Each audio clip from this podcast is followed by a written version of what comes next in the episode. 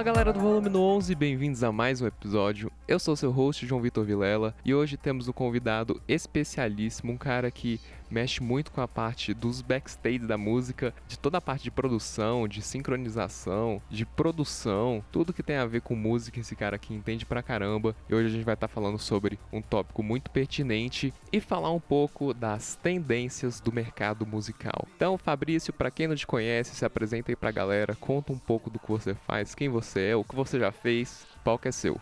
Fala, João. Prazer falar contigo. Eu tenho acompanhado muito o seu podcast aí. Eu acho que tem uma longa vida, desejo longa vida para vocês aí, viu, cara? Sempre bom ter conteúdo assim nas redes. A minha carreira, ela começou desde novo, assim. Venho trabalhando com bandas de rock no começo da minha adolescência. A gente foi criando o nosso próprio conteúdo, parte autoral. Obviamente, a gente foi evoluindo como projeto musical a gente começou a criar alguma certa autoridade com isso, começamos a abrir shows de alguns artistas. Isso, obviamente, só para resumir, acabou concentrando isso para a produção musical no meu caso. Eu acompanho a música assim desde 95, mais ou menos assim profissionalmente. Então acompanhei todo esse processo também do digital como uma ferramenta para a gente usar na nossa carreira no dia a dia da música. Cara, bom demais. E você faz muita coisa, né? Então você se considera mais um músico, mais um produtor musical, mais um produtor audiovisual, mais um empreendedor, um cara das tecnologias. Como você se enxerga aí nesse mundo tão grande? É difícil conciliar tudo? Ah, cara, eu sou múltiplos lados.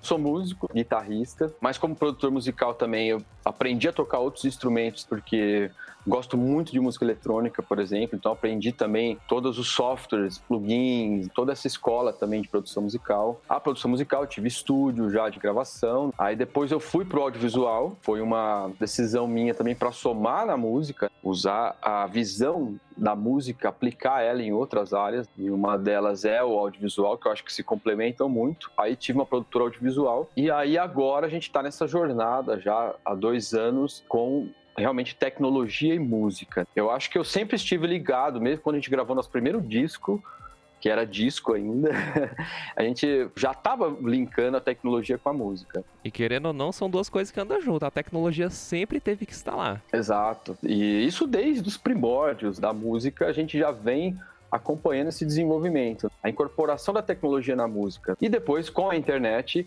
aí vem a música como um produto de linha de frente. A gente vê o surgimento do MP3 e tudo que isso desacarretou assim dentro da indústria. Aí, obviamente, isso também traz uma bagagem de enxergar a música como um negócio. Sempre pensei assim, mesmo quando eu era mais novo, assim, no comecinho mesmo, a gente falava, pô, você vai me deixar tocar, eu ainda ganho? No começo era essas...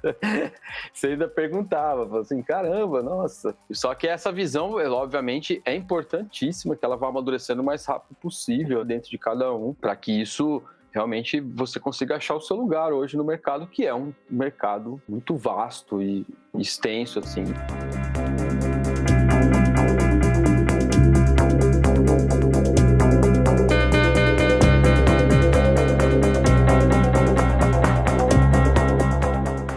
Hoje em dia o que está muito em voga são as playlists, são as músicas no streaming e seria, por exemplo, o grande MP3 de alguns anos atrás, ou o grande disco de algumas décadas atrás. Você diria que é a principal forma de consumir conteúdo e que os artistas deviam apostar nisso? É, sobre o streaming especificamente, eu acho que é o novo jeito de se consumir música, para o público em geral. A gente tem um enfoque maior pela visão do artista, mas a gente tem que enxergar isso como um mercado de ouvintes e um mercado de criativos. Então, esses dois lados têm uma influência muito grande em como a música está sendo consumida hoje. Tem realmente as playlists hoje é um grande ponto central desse mecanismo todo e o artista ele tem que hoje se adaptar mais uma vez às novas práticas que estão aí no mercado. A gente veio acompanhando isso, por exemplo, nessa trajetória minha mesmo, desde os shows, aí depois situações de gravação de disco físico, que é uma coisa que você vê grandes fábricas fechando hoje, que antes era produzir na Zona Franca de Manaus, uma logística absurda. Então eu acho que o streaming ele surgiu para facilitar toda a cadeia, todo o processo da música, a partir do momento que ela está gravada, para chegar no ouvinte e no público de cada artista. Ela veio, obviamente, com as facilidades, com acesso à tecnologia, a música, o arquivo da música, o fonograma, como um produto digital. Isso é muito importante, porque apesar de você ter muitos instrumentos numa música, pode gravar uma música com uma orquestra, mas aquilo vai ser resumido numa masterização, num arquivo final, e é um arquivo digital, sobretudo. Exato, tanto esforço, tanto dinheiro, tanta criatividade, tanto suor resumido em alguns megas. Alguns megas, é.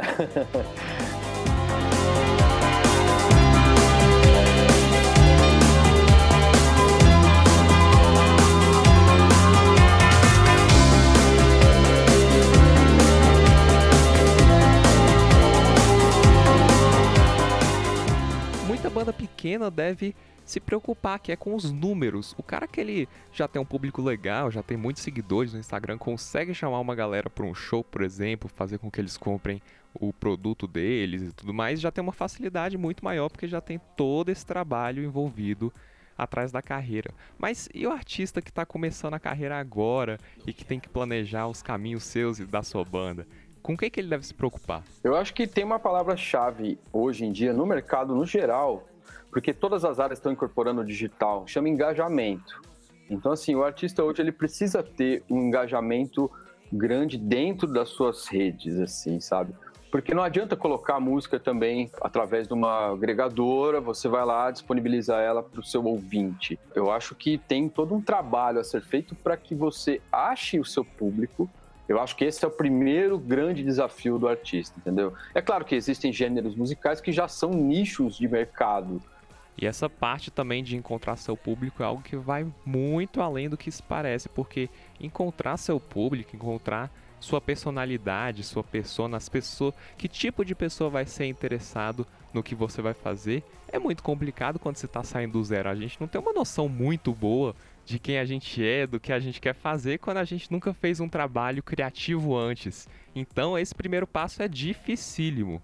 É, é claro que a gente não quer pensar a música, principalmente a parte criativa, como uma indústria que é todo mundo igual. Mas assim, a gente fala hoje de engajamento, o que, que envolve isso? Envolve um pouco de investimento que também é fundamental para que você chegue nas pessoas. Então, assim, existem obviamente esses caminhos já pré-traçados, de acordo com o gênero, mas dentro de um gênero existe um subgênero, e dentro do subgênero existem as questões culturais também, ali dentro de cada subgênero. E hoje também existe a necessidade dos ouvintes por um determinado, uma determinada situação que exige um determinado tipo de música. É, a gente chama de música de necessidade. Isso também começou a se dar uma alavancada. Então a pessoa está afim de meditar, então ela vai buscar esse estilo de música. E aí você está ali obviamente. Então, facilita um pouco que você seja ouvido. Porque tu acha que todo músico, quando ele se dispõe a gravar, apesar de ser uma jornada às vezes solitária a composição, ele quer compartilhar isso com o mundo. Ele quer que as pessoas ouçam a sua obra e que compartilhem aquilo e que aquilo some na vida das pessoas. Eu acho que a música tem um poder transformador, a gente sabe disso, tanto na parte política, na parte de saúde, a música terapêutica, ou questões comportamentais mesmo. Ah, eu preciso de uma música para meu filho dormir, preciso de uma música para uma festa. Existem temas também hoje que são até macro temas assim, onde você vai facilitando que esse teu público, e é onde você quer chegar, te encontre. Eu acho que esse é o primeiro grande desafio, vamos dizer assim. Ah, com certeza. Esse é o primeiro passo, o primeiro desafio. Depois que tem isso bem traçado, acho que facilita um pouco as próximas etapas, porque pode ser que suas primeiras decisões não seja a que você mais se identifique, você vai descobrir isso só depois. Mas o fato que você tomou uma iniciativa, um primeiro passo para ir descobrindo, meio que tentativa e erro mesmo, ver o que funciona e o que não funciona para você, já vai fazer com que você seja um cara muito consciente de quem você quer atingir, do que você quer fazer, para quem você quer fazer e tudo mais. E aí, qual seria talvez as áreas que você acha mais indicadas de investir tempo e dinheiro para o artista independente? Porque o, o dinheiro é limitado, o tempo é limitado, então como você enxerga as coisas mais importantes de se investir em começo de carreira? Diferentes coisas. Assim, primeiro, investir em conhecimento. Você tem que estudar, você tem que ir atrás de conhecer a área, o mercado que você está afim de encarar, ter uma visão profissional sobre isso. Eu acho que é o primeiro grande ponto, assim, investir no conhecimento. O segundo grande ponto, investir seu tempo, que o seu tempo é o seu maior recurso. Então, você vai investir seu tempo no estudo, é o grande começo. O tempo, ele está muito ligado a você criar práticas que vão ser relacionadas de uma maneira com o seu público através de conceitos mais orgânicos, que a gente chama, que às vezes não está ligado à parte do investimento de dinheiro mesmo, de grana. Ele está voltado ao seu investimento de tempo, sabe? A responder a todo o seu público, aquelas pessoas que têm interesse no seu som, é investir o seu próprio tempo tocando e também administrando, por exemplo, as suas redes, porque hoje é uma, os canais onde o seu público acaba te conhecendo. E depois, obviamente, só para concluir esse investimento realmente financeiro, que também a gente fica pensando realmente em ter um investidor para nos alavancar aí na nossa carreira, ou uma gravadora, um empresário, mas eu acho que parte também da nossa própria confiança no nosso projeto, é por isso que precisa ter todos esses degraus, você precisa ter uma base teórica, você precisa também ter uma base de inspiração, um pouco de vocação também. Se você acredita de fato aquilo, você vai investir. Não estamos falando de fortunas, mas um investimento consciente. Exato, investimento consciente, porque o tempo ele é um investimento muito grande, eu diria um investimento maior do que o investimento do dinheiro. O dinheiro você pode ganhar de diversas maneiras, o tempo você não volta atrás. E às vezes os artistas independentes acham que só se pode investir com dinheiro. Isso não é verdade, dá para fazer muita coisa com o seu tempo e pode levar a sua carreira a outro patamar. Exatamente. É um investimento muito difícil para o músico que está começando, a gente sabe disso. Então, assim, é melhor ele começar pelo investimento do seu tempo e tentar atingir de forma orgânica o seu público através de trocas, de networking dentro das redes, de entender referências, de pessoas que também já traçaram um determinado caminho para que você tenha resultados melhores na hora de aplicar o dinheiro de fato. O marketing digital como um todo, que é outra grande ferramenta que acompanha o streaming, é que você tem que atrair o tráfego ali para dentro da sua playlist, para o seu álbum. O grande ponto hoje é você otimizar e fazer também testes em cima de investimentos um pouco pontuais. Então você vê que um caminho deu mais resultado, invista naquele caminho. Exatamente. E esses caminhos eles são inúmeros, porque às vezes a gente pensa que ah, só consigo lançar minha música se for focando no streaming, propaganda no Spotify para divulgar meu trabalho. Só consigo se for no Instagram, mostrando que meu videoclipe saiu. Mas tem formatos específicos que conversam mais com pessoas específicas, com grupos específicos. E rola uma coisa de identidade, de pertencimento a um grupo. Então, naquele momento que você sacou, que você encontrou as pessoas que você quer atingir e que eles se sentem parte da sua vida, parte da sua banda, daquele trabalho musical que você faz, é aí que você conquista o fã. E aí, quando você for colocar dinheiro mesmo para apostar, digamos entre aspas, em um caminho que a banda deve seguir, que sua carreira deve seguir, se torna menos uma aposta, porque você sabe no que que aquele dinheiro vai se converter, no que que você quer trazer dos seus fãs e proporcionar a eles e consequentemente vira uma coisa de estratégia. Mas tudo isso tem que ser experimentado logo no começo.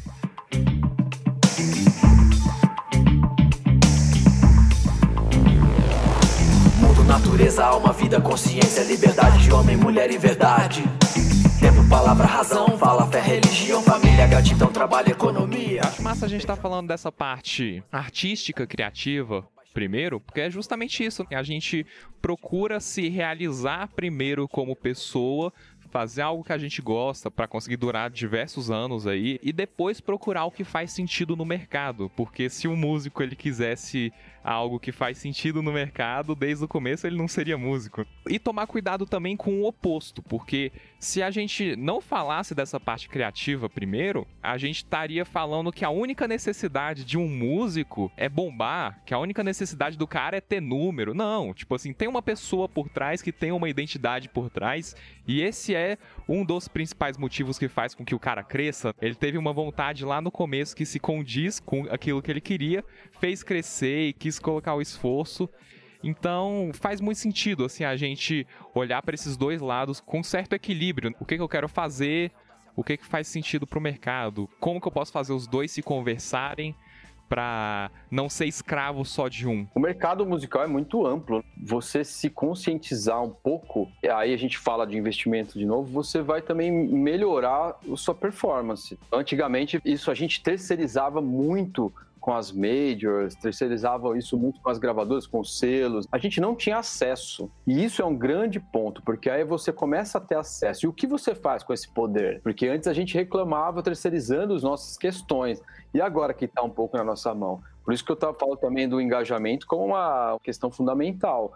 Porque agora você tem o poder um pouco mais na sua mão, não absoluto ainda, porque realmente o investimento tem uma disparidade muito grande ainda, mas hoje você tem acesso, você tem acesso aos dados, você tem acesso às análises dos parâmetros, às estatísticas ali. Hoje é um certo poder e é uma coisa boa ter esse acesso. Você tem acesso a mandar qualquer mensagem que você quiser pro mundo inteiro com pouquíssimos cliques no seu bolso. Tipo, esse acesso é surreal. Cara, é exatamente isso. Então, as pessoas elas reclamavam dos contratos 360 que tinham que vender a alma para gravadora. Podia estourar ao redor do Brasil, ao redor do mundo, porque também tinham muitos músicos internacionais que faziam isso, mas às vezes estava ganhando muito pouco dinheiro, porque 99,9% ia para gravadora. A música independente antes não tinha tanto espaço como tem hoje hoje você não tinha, desde eu acho que do MySpace, que começou esse movimento. A gente fala do Napster também como um exemplo, já nessa coisa da inovação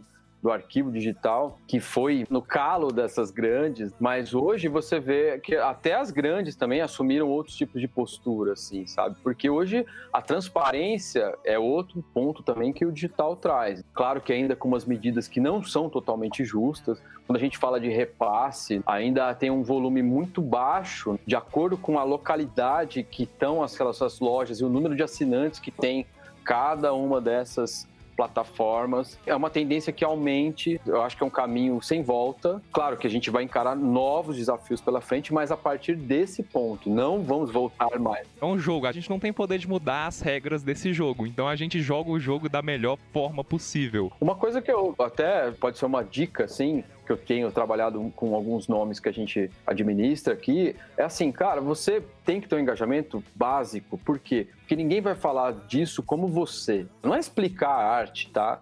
Mas é falar assim, cara, essa foto aqui eu acho que me agrada mais que aquela. Esse texto aqui eu acho que vai tocar o coração do meu público, do que uma agência de marketing digital que vai fazer isso por mim. Não é isso, mas você precisa ter um mínimo de engajamento. Só que também adquirir o conhecimento técnico, digital, você sozinho, porra, ainda vai voltar para trás para estudar marketing digital, para estudar questões ligadas só à tecnologia e esquecer a música. Então, uma dica que eu dou é assim, tentar achar parceiros que também possam te ajudar nessa jornada, que vão fazer o que uma gravadora antes fazia, mas agora você também tem acesso e centralizando em você. Ah, um amigo meu consegue fazer um site, pô, eu não vou fazer um site se eu não tenho conhecimento, porque vai demorar muito até eu aplicar, ter um conhecimento de um site que tem uma navegação rápida, uma nova tecnologia super atualizada. Mas de repente um amigo seu próximo hoje já faz. Ah, como que eu crio uma campanha no YouTube?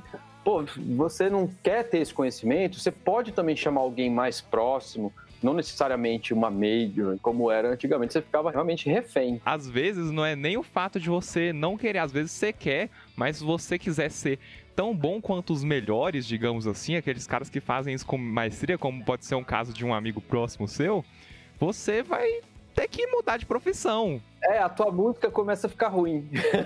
então, assim, se preocupe um pouco, aquele termo que tá muito moderno hoje em dia, ser um profissional em T. A letra T, ela não se aprofunda lá naquele centro em uma coisa bem específica, se aprofunda. Isso vai ser a música para você. Você tem que ser o melhor na música. É inadmissível uma pessoa de outro ramo ser mais profundo na música do que você. Se você é um músico, você tem que ser o mais profundo. Só que não tem as bordinhas lá em cima do T, você tem que ter uma base com um pouquinho de conhecimento das outras áreas que vão te ajudar. Então, o um mínimo de design, o um mínimo, o que quer que seja, mas para você saber fazer o upload da sua música, escrever bem, fazer anúncio pago, fazer coisas que nem que sejam no nível básico, assim você não vai precisar terceirizar tudo. Que tiver que terceirizar, você terceiriza. Tenho uma síntese para isso que você falou, que é assim, verticalizar para depois horizontalizar. então você realmente se aprofunda no máximo que você consegue para depois levar isso realmente para o plano linear, temporal, vamos dizer assim. Mas aquilo já tem uma fundação, já tem uma verdade ali dentro. Verdade sendo aquilo que te faz bem. Por isso que eu falo também que ele tem que ter um mínimo de engajamento por si só, independente de terceirizar, porque vai precisar ter uma resposta para o público à altura, não um assessor que sempre vai ficar respondendo as coisas por você. Voltando ao streaming, é isso. A música vai estar lá exposta. Isso pode ser já uma grande realização para muitas pessoas. Ah, não, eu só queria colocar aqui e ser achado repentinamente aí, ou por uma playlist algorítmica, ou pela própria playlist oficial do Spotify, de repente me encontram e tem essa chance também. Mas se você dá uma forcinha, é melhor. Se pode tudo ter, tenha tudo que se pode. E é de bom tom ser o que é. E se pode tudo ser. Agora vamos para aquele ponto que o artista que quer bombar por aí tá querendo saber. Como o que tá em voga hoje são os streamings, que, que você enxerga de padrão de comportamento, assim, de carreira musical de músicos que estão tendo maior destaque hoje em dia e pro futuro? Eu acho que uma das coisas que mais ganhou destaque no streaming nesses tempos é o single. E assim, isso era uma coisa muito difícil. Antes você lançava um single nas rádios, por exemplo, e ele geralmente ele era uma prévia do que viria no álbum. Hoje você consegue fazer, por exemplo, ter um planejamento, obviamente anual, por exemplo, de lançamentos. Tudo bem, você gravou um álbum, gravou tudo junto para aproveitar aquela equipe, para aproveitar aquela inspiração, para aproveitar aquele momento, aquele investimento, enfim, você gravou. Para custar menos também, porque se você for gravar tudo de uma vez só ou várias vezes separadas, o preço é bem diferente. Exatamente. Então você tem já as oito músicas na sua mão prontas. Da força que o single vem mostrando, porque você consegue concentrar em um produto, a gente chama de produto single, álbum e o EP. Então você consegue concentrar num produto apenas visualizações que às vezes seriam e também criar uma expectativa para o próximo lançamento. A gente tenta trabalhar realmente o single, ele tem mais força porque você concentra essas técnicas de lançamento de produto em cima de um produto. Outra coisa que é importante, que acompanha geralmente o single e é uma prática que hoje em dia é praticamente inevitável, é lançar algum conteúdo audiovisual junto com aquele single. E pensar, por exemplo, trimestralmente o lançamento de um single. Hoje é possível você fazer isso, sabe? Eu acho que essa é uma prática, por exemplo, que veio e está somando. É claro que quando a gente fala também do streaming, é interessante você ter volume lá dentro de criações. Não ter medo de publicar Antigamente era complicado você publicar. Hoje em dia, publicar é praticamente um botão. Não pode ter medo realmente de ter um planejamento. Se a tua intenção é ter um volume grande para depois começar a ter um trabalho de divulgação, ótimo. Como eu costumo falar, não existe uma fórmula exatamente, mas existem situações que às vezes facilitam a performance. E o single hoje é uma ferramenta dessa. Eu aconselharia sempre a pessoa que está começando a lançar um álbum para ele já ter uma identidade maior, assim, um volume maior também de arquivos ali dentro. A partir desse ponto, dá um respiro, obviamente, para tentar trabalhar todas as músicas ali, porque antigamente também uma situação para comparar, a gente tem um termo tipo assim, você encher linguiça com algumas músicas, porque era o CD cabia 14, 16 músicas ali dentro daquela mídia física. Hoje você não tem mais essa pressão de ficar enchendo ali dentro aquele arquivo de arquivos daquela mídia. Então você pode fazer com calma. E também um outro caminho é lançando single por single, e no final desse processo de lançamento individual, você tem também um trabalho que conversa entre si. São dois caminhos, mas os dois têm os seus benefícios, vamos dizer assim. E aí o que difere, igual você falou, não tem um certo nem um errado, mas o que difere vai ser a estratégia que você vai fazer em cada um. Porque se você lança vários singles, você quer que cada single seja uma experiência. Então, que nem você falou, se o ideal é lançar com clipe, então você quer fazer que cada um seja marcante para depois você juntar tudo e falar, nossa, é aquele quadro que o cara pintou no final das contas. É, o streaming ele trouxe a força pro álbum de novo. E aí se é um álbum, você quer trazer a continuidade direta daquela publicação, daquele pedaço de arte. É como se fosse uma grande música que estão lá juntinhas pro cara ouvir em sequência. Então, se ele gostou, e aí você me corrige se eu estiver errado, mas aí, por exemplo, se ele gostou muito depois de ter ouvido a sua primeira música, ele vai querer ouvir outra, vai querer ouvir outra, e aí é mais fácil dele virar seu fã se você tiver essa base, que nem você falou, você tem uma base, você tem aquele grosso da sua banda, da sua carreira como artista. E aí eu enxergo que quem lança um álbum logo de cara, o primeiro lançamento do cara, se ele é um álbum, ele mais provavelmente quer apostar mais em shows, em divulgar o álbum, porque ele quer falar para todo mundo que, ó, oh, gente, eu acabei de postar. Tipo, ele quer apostar mais no mundo físico, porque ele quer falar para todo mundo, ó, oh, lancei o álbum, vão lá ouvir o álbum, já tem merchandising com a capa do álbum, já tem muita coisa relacionada ao álbum. O cara do single, eu enxergo que ele é um pouco mais do digital, porque ele tá meio que tentando fazer uma pesquisa de certa forma, lancei tal música e com uma identidade que vai ser um pouco diferente da próxima música. E uma conversou mais do que a outra. Me surpreendi com isso. Eu pensava que uma ia conversar mais com o meu público, só que outra conversou mais. Você enxerga assim também? É, tudo a gente parte de um processo que antes ficava também na mão, terceirizávamos isso, que é planejamento de carreira. Se você tem um planejamento de carreira, você vai aplicar isso nas práticas de consumo da música de hoje em dia. Você pode lançar um álbum, mas você não vai lançar um álbum por mês, né? Porque aí também as pessoas vão duvidar um pouco daquilo ali, porque realmente, a não ser que você tiver realmente muito material acumulado. Mas os contratantes e empresários, enfim, parte ligada a show, você não necessariamente você precisa lançar para o seu público para mostrar para eles, entendeu? E eles que vão te contratar, você pode criar um material de apoio com todos os arquivos ali dentro e mostrar para ele, olha, meu planejamento é a gente vai lançar uma atrás dessa trimestralmente, bimestralmente, mas esse é o conteúdo total, que é realmente quem vai movimentar a questão dos shows. Mas nesse momento vale a pena ter bastante carta na manga ali para ficar com a constância de publicações também, porque o público ele quer ficar consumindo, e ele quer voltar a consumir logo aquilo. Aí, obviamente, quando eu falo de planejamento de carreira, pode ser um planejamento anual. E aí você fala, olha, eu tenho um EP, eu tenho quatro faixas, por exemplo. Então vou lançar uma a cada três meses durante esse ano, por exemplo, sabe? Então você está um ano já com publicações garantidas ali. Seu público vai estar tá sempre sendo abastecido. Você vai trabalhar, como você falou, uma música vai ensinando, vamos dizer assim, a estratégia de lançamento, ela vai ensinando para os próximos lançamentos. Então você vai criando uma prática que ela é mais progressiva. Você atinge o objetivo do EP ou do álbum também mas com um pouco mais de intercalando uma questão temporal aí entre os lançamentos. Você vai adquirindo o conhecimento que antigamente era o conhecimento das gravadoras.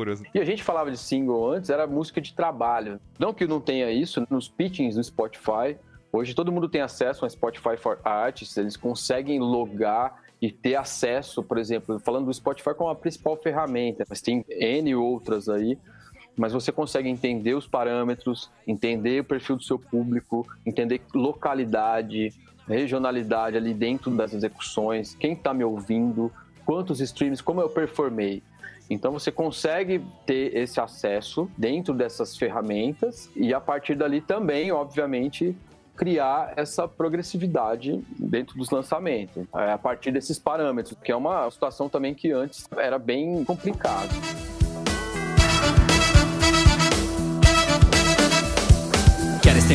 Malandros locais, agora querem decepar todos os pequenos marginais. Esconderam o roubo dos jornais, já com dinheiro no bolso, pra eles tanto faz. Querem esconder... Um negócio que eu achei massa é que você falou muitas coisas que as pessoas de hoje estão fazendo para conseguir esse destaque, conseguir um jeito novo de fazer com que as pessoas consumam as músicas deles. E outro que você também citou um pouco, só que a gente não entrou muito em detalhes, é essa parte do marketing digital.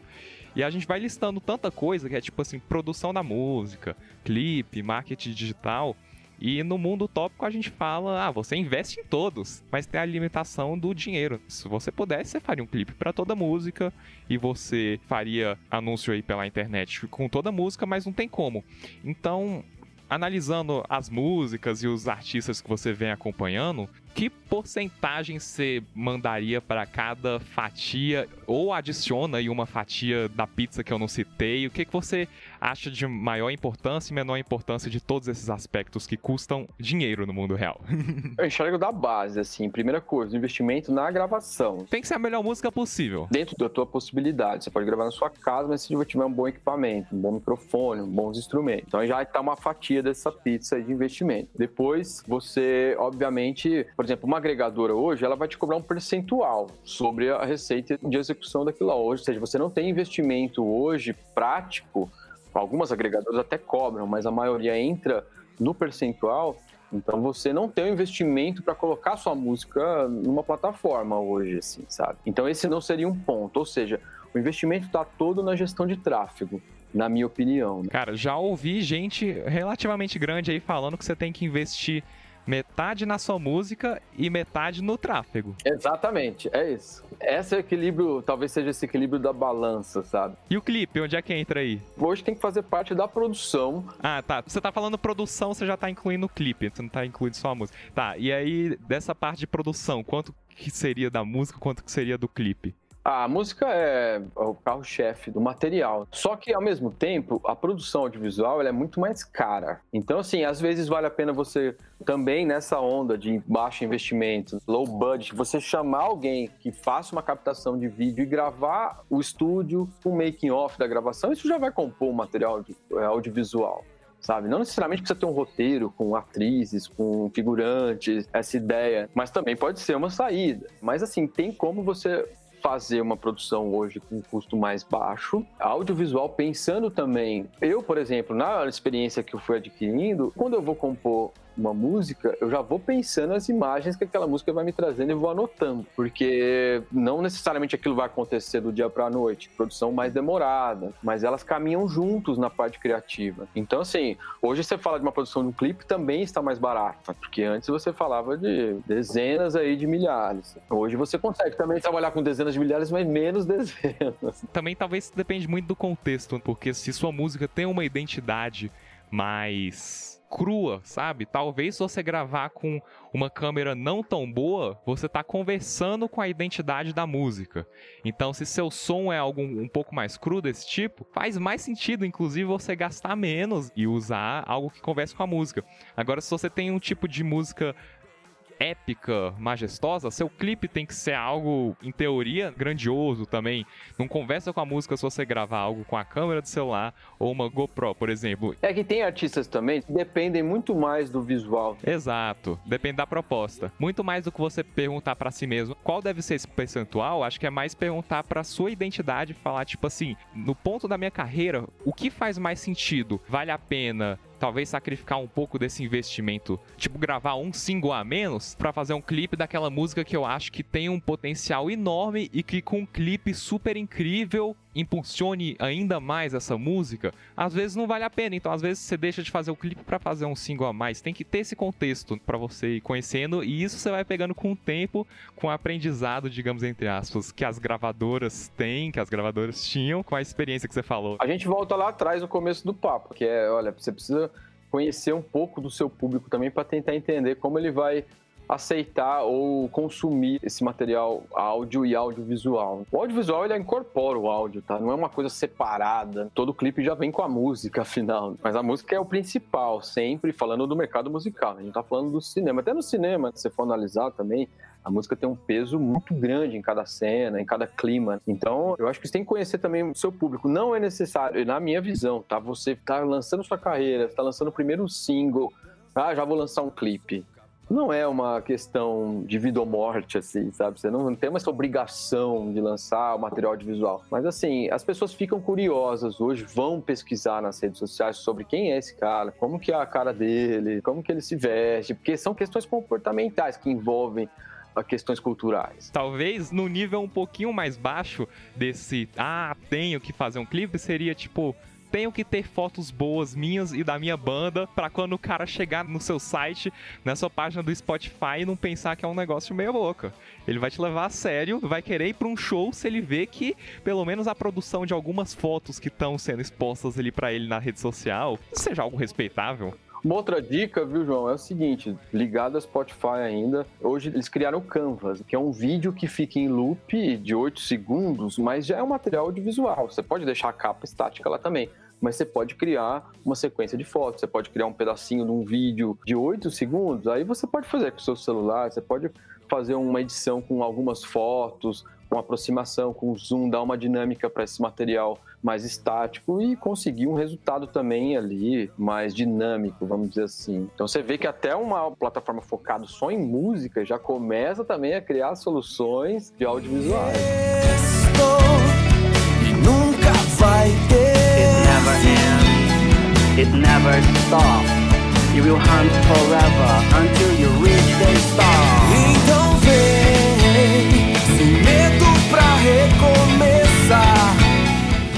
final das contas, sabe o que, que eu enxergo, assim, depois de ter falado sobre isso e que eu acho que, principalmente quem tá começando, tem que enxergar? Que é tipo assim, agora que você já tem uma noção do básico e com as coisas que são mais importantes você se preocupar e outras que por enquanto ainda não se preocupa, vai lá e faz, cara. Vai lá e faz, vai lá e arrisca, vai lá e, tipo, planeja um pouco, claro, para você não ficar fazendo besteira. Mas vai lá e faz, e vai lá e tenta ir se encontrando e melhorando ao longo do tempo. Porque aí, se você for tentar ir atrás de mais informação e mais informação, você muitas vezes vai tentar achar ou uma fórmula mágica ou algo que, tipo, necessita de alguém estar tá do seu lado analisando o seu público, algo bem mais específico, que precisa de alguém que te conhece para falar qual é o próximo passo. Isso aqui que a gente está falando são dicas gerais, assim, vai funcionar para todo mundo, para ter um, um, esqueleto do negócio, um caminho para poder seguir em frente. Mas coisas mais detalhadas só vão ser adquiridas com um conhecimento próprio melhor, com uma consultoria ou algo do tipo. Uma outra questão para colocar também como um fundamental são as playlists, sabe? Você tentar entrar nas playlists, tentar entrar o que, que é? Pode ser que você entre pela playlist editorial ou algorítmica. Mas as playlists de usuários que você acha que tem uma identificação com o som, mas porque não é entrar em qualquer playlist, porque o skip é um ponto negativo dentro do Spotify.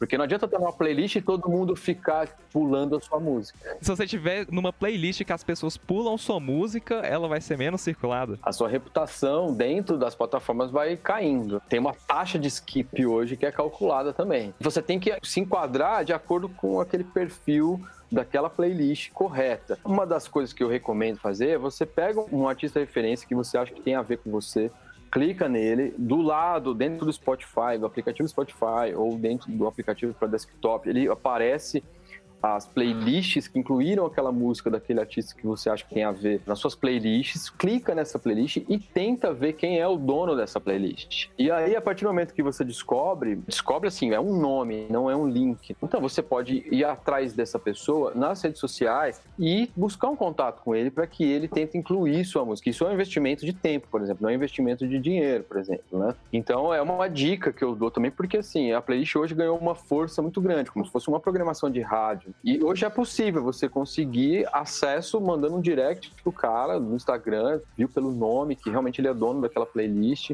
e criar suas playlists também, porque aí você vai criando um engajamento dentro das redes, intercalando as suas músicas com músicas de artistas que você gosta, e você vai criando uma moeda de troca. Olha, cara, poderia colocar minha música, ver se você gosta da minha música, daria para incluir ela dentro da sua playlist, que eu gosto muito da sua playlist. É saber jogar o jogo. Exato, é tudo é uma questão assim também de você oferecer oportunidade, oferecer alguma coisa, uma contrapartida. Mas é uma prática hoje de um custo muito baixo e que pode ser que dê resultado. A gente vê músicas que estão caminhando com a própria força, com gestão de tráfego, com campanha, parte orgânica, divulgação mais orgânica, e a hora que ela entra numa playlist mundialmente conhecida, por exemplo, música eletrônica tem muito disso, realmente tem um crescimento exponencial muito gigantesco. Ela vai de 8 mil para 800 mil em três dias, sabe? E a partir de milhões de plays, aí começa a ficar mais interessante, sabe? Então, assim, a busca pela audiência é uma condição realmente que aí, como você falou, busca uma consultoria, busca um entendimento melhor sobre isso, para tentar potencializar. Mas existem práticas hoje dentro da própria ferramenta para tentar uma interação maior e buscar com que as pessoas que começaram lá atrás a montar essas playlists com um seguidor, cinco seguidores, e hoje tem milhões de seguidores, consigam abrir caminho para você também, espaço para você. E é muito mais democrático também, sendo bem sincero. Essas playlists do usuário. Eu quero ter o amor como meta E preservar o momento que resta Todo lugar, em qualquer nação O mundo livre, uma escola, evolução Sem essa de deixar pra lá Do que tiver que ser, será, será Sem essa de não Então a gente fica por aqui, galera. Obrigado demais pela participação, Fabrício. Deixa aí pra galera suas redes sociais, o que eles podem encontrar de você por aí, o que você tá fazendo, o que você vai fazer pro futuro. Qual que é seu? Olha, eu quero agradecer muito, João, você, a galera do Volume no 11. Longa vida vocês aí, tá?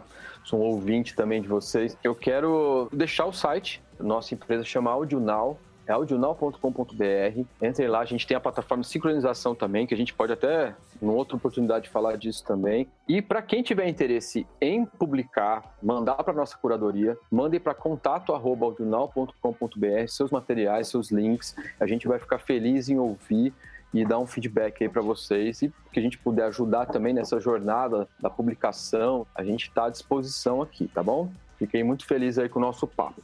Eu também, Fabrício, e a gente fica por aqui. Vocês também podem me seguir lá no meu Instagram, arroba jvrvilela, jvrvilla, ou acessar o site do Volume 11, volume11.com. Muito obrigado, Fabrício, e até o próximo episódio do Volume 11. Não deixa o tempo passar. Reduz, reutiliza e recicla Enquanto amanhã não vem. Olho na janela e vejo o mundo como está. Saia desse aquário e volte a respirar. Vale Pra uma boa ação não se paga propina. Amor condicional não se vende na esquina